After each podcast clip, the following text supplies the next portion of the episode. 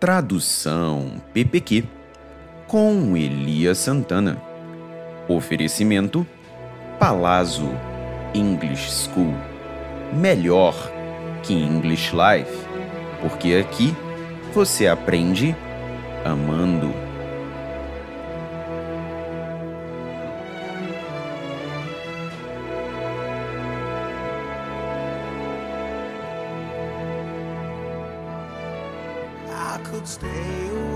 Eu fiquei quietinho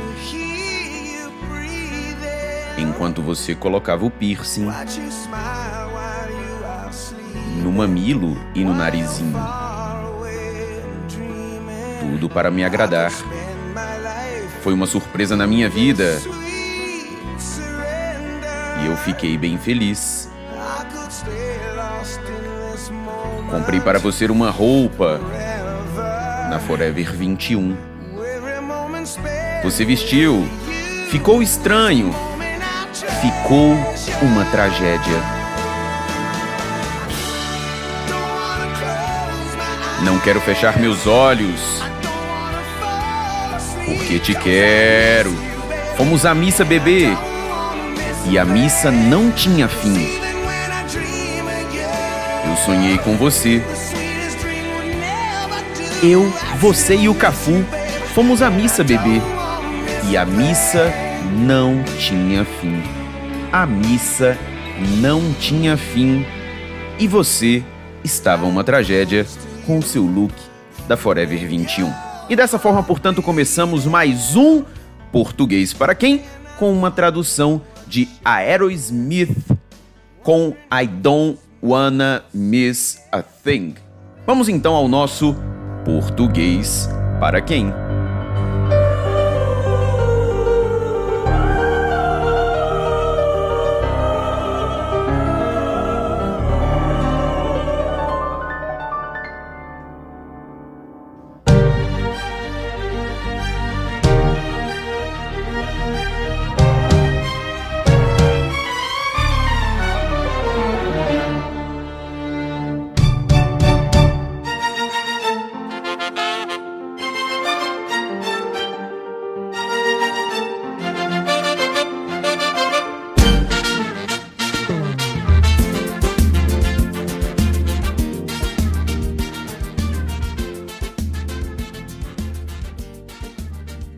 Português para quem de hoje nós iremos falar sobre a música Sua Cara, feita por Major Lazer, Anitta e Pablo Vittar. Aliás, vamos falar de um trecho específico desta música que você vai ouvir agora.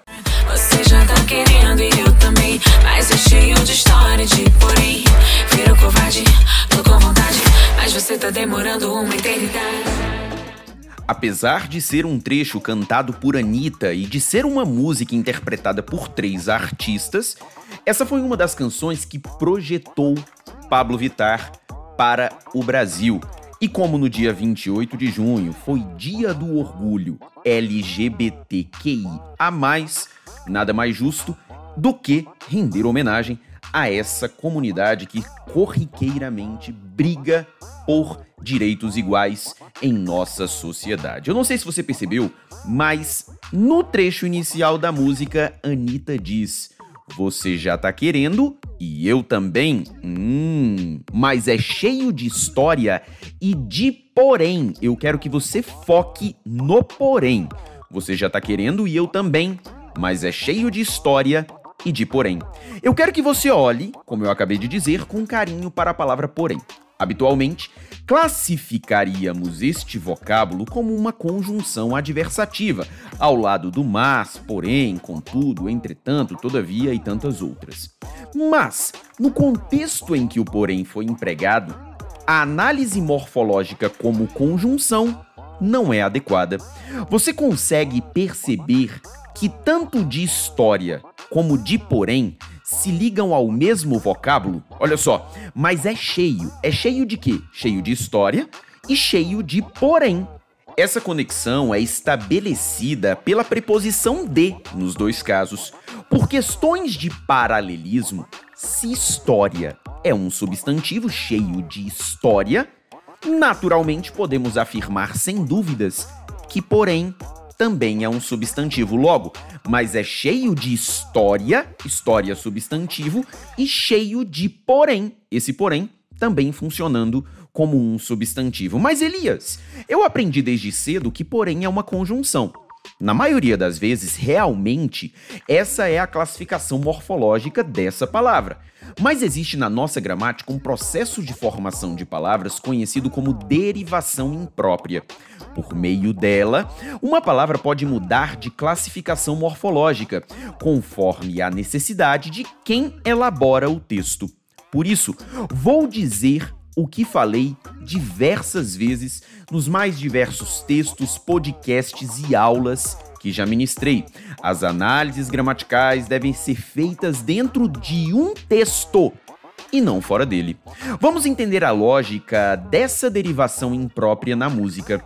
Há duas pessoas que se querem, mas uma delas está impondo dificuldades por meio de histórias e adversidades. Em outras palavras, a pessoa está cheia de histórias e diz: Eu te quero, porém, hoje não tenho tempo, hoje estou cansado, ou então, porém, moro longe. Por isso, trata-se de uma pessoa cheia de porém. Essa mudança de classe gramatical tem uma finalidade: estabelecer a rima entre também e porém. E mais, como essas duas palavras pertencem a classes gramaticais distintas, eu estou falando que também é um advérbio e a palavra porém funciona como um substantivo, você tem aí a construção de uma rima rica. Sabe quem é que fez uso de um recurso semelhante a esse? Djavan. Lembram-se daquela música que fala assim, ó, só dizer sim ou não mas você adora um si. Veja que o si no verso adora um si foi transformado em um substantivo, com uma finalidade: expressar que alguém adora impor condições. É parecido com o que acontece na primeira música. Se hoje eu tivesse tempo, se hoje eu não estivesse tão cansado, se eu não morasse tão longe, estaria com você, diria sim em vez de não. Ou seja, nesse caso, sempre há uma condição que impede o enlace amoroso. Você percebe agora como é possível aprender língua portuguesa em qualquer contexto em que ela esteja presente? Não apenas os clássicos da literatura são instrumentos para isso. Os clássicos devem ser estudados, claro, todavia, como ferramentas para se compreender o presente. Só assim podemos aprimorar o nosso futuro. E eu espero que você tenha entendido todo esse papo da derivação imprópria que ocorre tanto na música do Djavan quanto na música de Pablo Vittar, Anitta e Major Lazer. Eu quero que você compreenda isso para que você abra os seus olhos e os seus horizontes para aprender a língua portuguesa nos mais diversos contextos em que ela se manifesta. E agora, claro, vamos às perguntas enviadas para mim na caixinha de perguntas que abro às quintas-feiras no meu Instagram. A primeira vem de Mark.de que falou: Professor, você poderia fazer um curso só de exercícios para a plataforma do Gran Cursos Online? Seria ótimo. Na verdade, meu querido, já há vários vários cursos só de exercícios comigo na plataforma do Gran Cursos Online. Agora, eu confesso que nem eu consigo indicar para você qual é o nome ou qual é o código desses cursos, uma vez que a plataforma do Gran Cursos Online contém vários cursos e nem eu mesmo consigo encontrá-los. Então a minha sugestão é que você entre em contato com a ouvidoria para que a ouvidoria acione a coordenação e possa te indicar onde estão todos esses cursos. Agora vem uma pergunta aqui da Núbia Tavares, eu achei bem interessante. No trecho, filo sofrer pelo uso, pode ser substituído por o fiz sofrer? Olha, o que eu posso te dizer é o seguinte: se o trecho for só esse, filo sofrer pelo uso, eu jamais poderia colocar o pronome anteposto ao verbo o fiz sofrer, porque não podemos iniciar uma frase por um pronome oblíquo átono.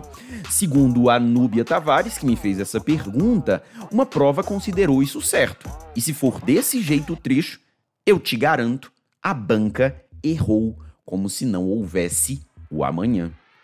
Aí me veio outra pergunta que eu acho bem interessante, do Tiago ALM, acho que é ALM4, que falou assim: é possível aliar faculdade e estudos para concursos? Sim, sobretudo se aquilo que você estuda na faculdade serve para os concursos públicos que você deseja hum, é, que você deseja realizar. Por exemplo, se você faz direito, e você vai fazer, sei lá, um concurso para um tribunal, uma carreira policial, algum concurso que caia direito.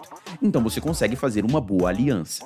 É claro que essa é uma tarefa um pouco mais complicada, por exemplo, para uma pessoa que faz um curso superior de veterinária, mas tem como objetivo desempenhar uma função numa carreira policial como agente. É claro que o tempo dessa pessoa vai ser extremamente consumido tanto pela veterinária quanto para o estudo para concursos públicos. Mas é importante que você encontre formas alternativas para conseguir aliar os dois estudos, para que você consiga conciliar os dois estudos. Para isso, eu recomendo demais, demais, demais, demais que você acompanhe todas as dicas, todos os vídeos do meu grande amigo Fernando Mesquita, que sempre trabalha com o aprimoramento da aprendizagem. É importante você saber que o estudo ele precisa ser muito mais qualitativo do que quantitativo. E sobre isso o Fernando é o mestre.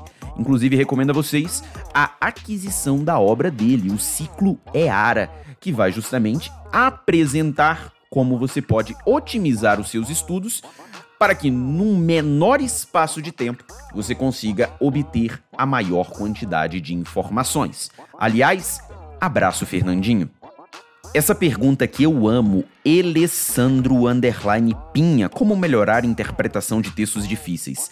Ler, fazer mais questões?